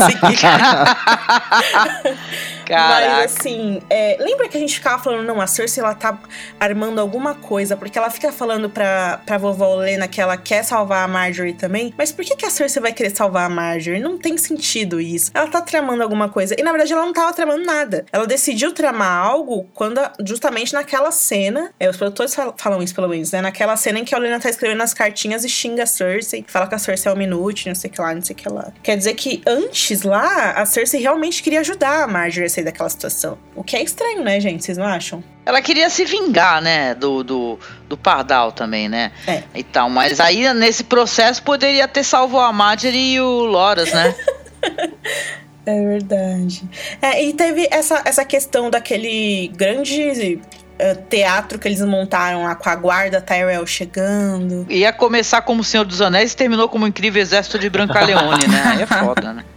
É porque essa, o, o Jamie é aquela coisa, né? O arco do Jamie bizarro, a gente reclamou isso semana após semana. Até porque vocês percebem que a temporada toda passou e em nenhum momento ele descobriu que a Cersei tinha traído ele com Lancel. Sendo que ela tinha sido julgada por isso e caminhou nua na rua por isso. E ia ter um julgamento por isso e em nenhum momento eles tiveram uma conversa sobre isso ou alguém falou sobre isso com ele. É, o próprio Pardal podia ter usado isso, né? Não, e eu já tô até vendo o jeito que os caras são, né, meu? No roteiro, no próximo, na, na próxima cena que vai ter dele com a Cersei, ele vai falar: Porra, eu até relevei vocês ficando com o teu primo aí, cara. Mas agora tu queimou a porra toda, tu vai ver. Agora eu vou embora, é tchau. possível que seja isso mesmo. Mas vocês é, já perceberam, eu não sei, me fica uma impressão sobre é, esse núcleo de Porto Real que aconteceu, que me parece que é um maneirismo dos roteiristas da série, que quando algum personagem ou alguns personagens vão morrer, parece que eles vão se apagando enquanto pessoas, enquanto personagens, vão ficando vão tendo cada vez menos, menos protagonismo, vão ficando à margem e aí em determinado momento são mortos. E, e, a trajetória, o que estava acontecendo com a Marjorie estava me dando muito essa impressão. Ela está meio com esse perfil de personagem que vai morrer daqui a pouco, porque ela tá ficando meio irrelevante para a história. Sabe o que é muito estranho? Nas entrevistas a Natalie Dormer falou que ela pediu para sair da série na temporada passada. E os produtores falaram: "Ah, não, dá só mais uma pra gente encerrar com você". Eu fiquei pensando, pô, mas por que que ela ia pedir para sair da série? Que ela queria fazer outras coisas, é, sabe? Um outro é, eu, eu acho, uma coisa que ela queria fazer Ela muito. tá com muitos convites para cinema. É, porque é uma boa atriz, né? Uhum, ela, ela é uma boa atriz e, e, é claro que, que tudo bem, a série vai acabar em algum momento e aí ela ficando comprometida e deixando de, de fazer contrato, fechar contrato com o estúdio para fazer um, dois, três filmes, aí pode ser não, não bom para a carreira dela, até porque a exposição dela na série é, é bacana, mas não é tão grande quanto de, dos outros atores mais carro-chefe da história, né? Eu fico pensando se ela não teria sobrevivido à explosão caso ela não quisesse sair da série. Talvez, talvez. É, talvez. Porra, mas depois que tu vê o, o, sino, o sino sair voando e as casas próximas serem destruídas, fala, caraca, se sobrou, meu, vai vir, vai vai ter outro zumbi aí, vai ter a noiva de Frankenstein o Mercúrio ia salvar ela, vocês viram esse meme, né? Não. Mercúrio do X-Men. É. Não, a meu ver, assim, se tu quer saber, essa daí foi uma das temporadas mais interessantes, cara. Aconteceram coisas legais e tiveram problemas em relação a diálogos e tal, alguns roteiros, decupagem, mas foi uma das temporadas onde tu, tudo realmente está acontecendo, né, cara? Eu tenho uma teoria que essa temporada ela é 10, ela é muito boa e ela só conseguiu chegar nesse nível porque o Bran voltou. Porque com o Bran, você tem uma dinâmica do mundo como um todo que é muito mais complexa. De você visitar o passado e ter as visões e da prosa evocativa que é o Gelo e Fogo e você descobrir que esse é o Jon Snow, sabe? Porque o Jon Snow ele é um personagem muito amado e a única maneira apropriada de contar a origem dele seria com o Bran, não, ter, não teria outra maneira de fazer isso, sabe? É, nos livros existem outras maneiras, mas a série com o Bran acerta, porque é muito legal ver isso através da viagem no tempo. E mais do que tudo, através dos olhos dele, né? É, o, o Bran, ele puxa uma quantidade maior de elementos de fantasia para dentro da narrativa, o que é sempre muito legal. Essa coisa dele, dele ser o novo Corvo de Três Olhos, como a Ana mesmo falou, traz para dentro do, do, do, universo da série essa questão de viagens no tempo, acabou fechando e amarrando algumas pontas que estavam ali soltas. E então, na verdade, realmente foi muito bacana. O, o ator que faz o Bran não é exatamente, né? Um... É, ele é bem limitado. Mas o personagem é sensacional. Porque tem aquela fala, aquele, aquela parte que ele fala pra Mera: Eu sou o corvo agora, eu tenho que saber, né? A viajar. E aí você olha e fala: Você não é o corvo, não, você é o ator que faz o Bran. Sim, sim. Porque você é, você é, um menino ainda. Uhum. E isso, é, isso diz muito sobre como a série tem que correr as coisas e realmente ele não teve tempo para se transformar numa criatura que fosse o um nível. Ele é um menino normal como qualquer sim. outro. É, não, ele... sabe o que, que é? O personagem dele passou por tanto sofrimento, mas tanto, é. né? Um dos mais jovens, que, cara, isso daí não marcou. Não transparece. Né? Assim, a, a sua. É isso, não transparece dentro da atuação dele, né? E tal, interessante. Você compara isso. com o Alf Allen, por exemplo, você pega é. no semblante dele, tá todo o sofrimento que ele passou e também a, o desejo de mudança. Tá ali tudo ali. É. E no Bram, ele simplesmente tá maior, tá mais velho. Exatamente, não. E o, a, o, próprio episódio lá, que é o episódio mais comentado, que todo mundo chorou, teve trocentas reactions aí. O, o, o The Door, cara. E como depois do que ele soube, nem que ele tivesse. É, tipo assim, a série não, não, mostrou pra gente como é que ele recebeu a informação do que aconteceu com o Rodor, entendeu? Uhum. Ele, caraca, meu, meu mundo ia cair, cara. Entendeu? Ainda mais depois de tudo que ele viu e tal. Eu ia tentar parar um momento para pensar pensar sobre isso ou falar isso. Além disso, além desse trauma que vai marcar ele pro resto da vida, ele viu tudo, né? Ele viu o início dos tempos, ele viu a criação dos White Walkers. Ele, ele é um personagem. Viu o casamento né? vermelho, né? Que não tinha visto a morte dos pais. Ele é um personagem que, quando ele, ele está na série, as coisas se aceleram, os contextos mudam, você entende melhor o, o contexto dos acontecimentos. Ele é um personagem muito importante mesmo, assim, e que ele faz as coisas se moverem bem, bem, bem legal isso. E, e, como eu te falei, essa coisa dele trazer esses elementos de fantasia em quantidade, isso também é bem bacana. Os, os produtores sempre tiveram muito medo disso, porque o Bran tem tudo que eles não queriam abordar, que é a magia em excesso e flashbacks. E acabou sendo uma das melhores coisas. Até porque o, essa coisa da, das questões políticas da série e desse jogo de poder ali, isso está se esgotando, na verdade o, jogo já tá se definindo. O, o, jogo tem, um, tem uns jogadores aí. É, geladinhos que o pessoal não tá lá de Porto Real não tá contando com eles. Exatamente, a iminência dos White Walkers torna tudo irrelevante, né? A gente fala isso desde o prime primeiro podcast do primeiro episódio, né?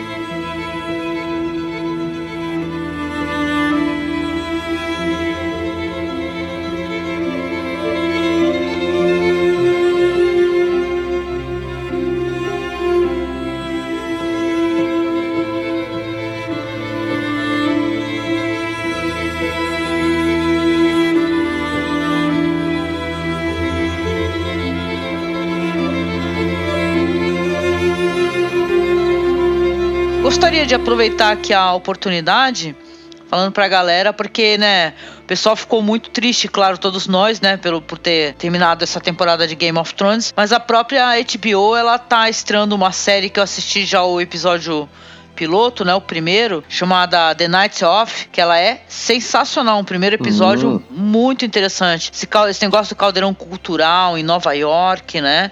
Hoje em dia se fala muito das que, da questão dos refugiados e toda essa violência. Então é essa questão cultural e tal, essa diversidade, esse preconceito e tal.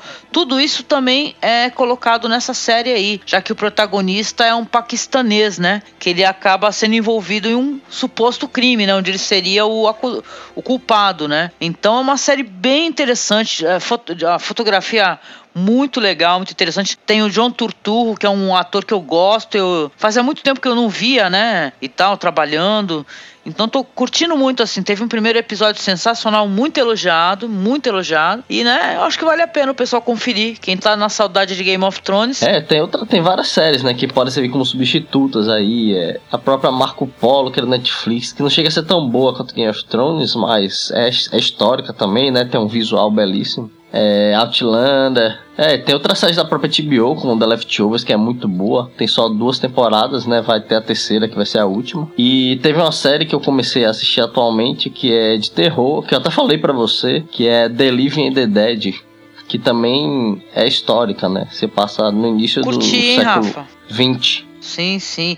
Oh, curti, assisti, é, Assisti o, o, primeiro episódio, assisti o, tô assistindo o segundo aí. Cara, ela tem uma vibe meio filme A Bruxa, saca? Né? Que esse negócio de questões assim de é, religião, é, um resgate à cultura, né? Porque é, tem aquele negócio do cristianismo uhum.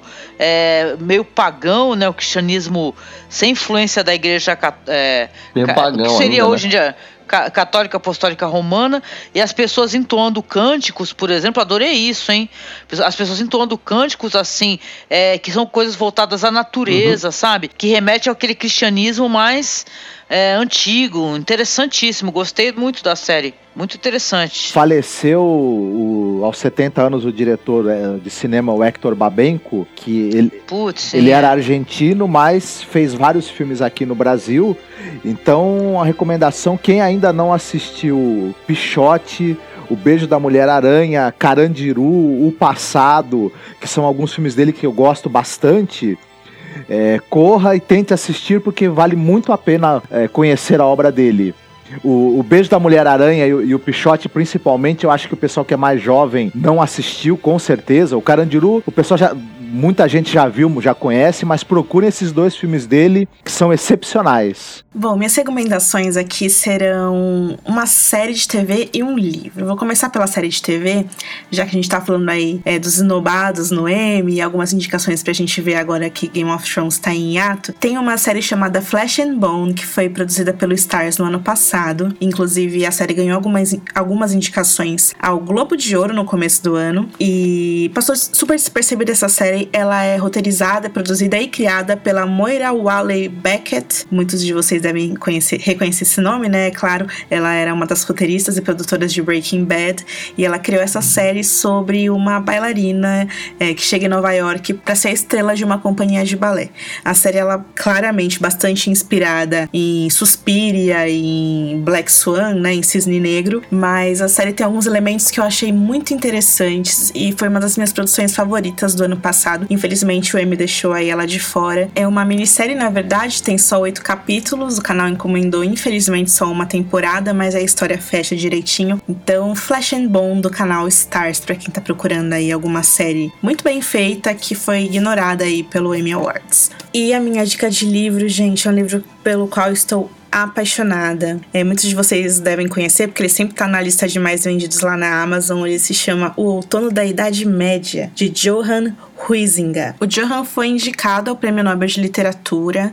É, ele tem uma história de vida muito interessante. Ele foi professor, historiador. É, ele acabou morrendo durante o regime nazista e ele publicou essa obra originalmente em 1919. E esse é hoje, claro, um dos livros mais fundamentais para quem quer estudar a história é, principalmente história da Idade Média. Muito interessante, você percebe por, por que, que o cara ganhou uma indicação ao Prêmio Nobel de Literatura, porque esse livro, embora seja um tratado gigantesco sobre é, um recorte específico da história, ele parece muito mais um livro de literatura mesmo do que de história. Isso é muito interessante. Ele é o tipo do livro que, assim, se você não tem nenhum livro é, que fale sobre estudos, ensaios, sobre o pensamento e costume da Idade Média, esse é o livro que você tem que ter. Kozak Naif, que publica ele aqui no Brasil, a tradução é impecável e o livro meio que fala sobre os ideais da vida é, na época, entre os séculos ali 14 e 15, nas cortes francesas, nas cortes dos Países Baixos. Então, a visão do amor, a visão da morte, os ideais de cavalaria, a vida religiosa, superstições. É muito, muito legal, gente. Esse é o tipo de livro que todo mundo precisa ter. A edição é linda, a capa é linda, as ilustrações são lindas, os comentários,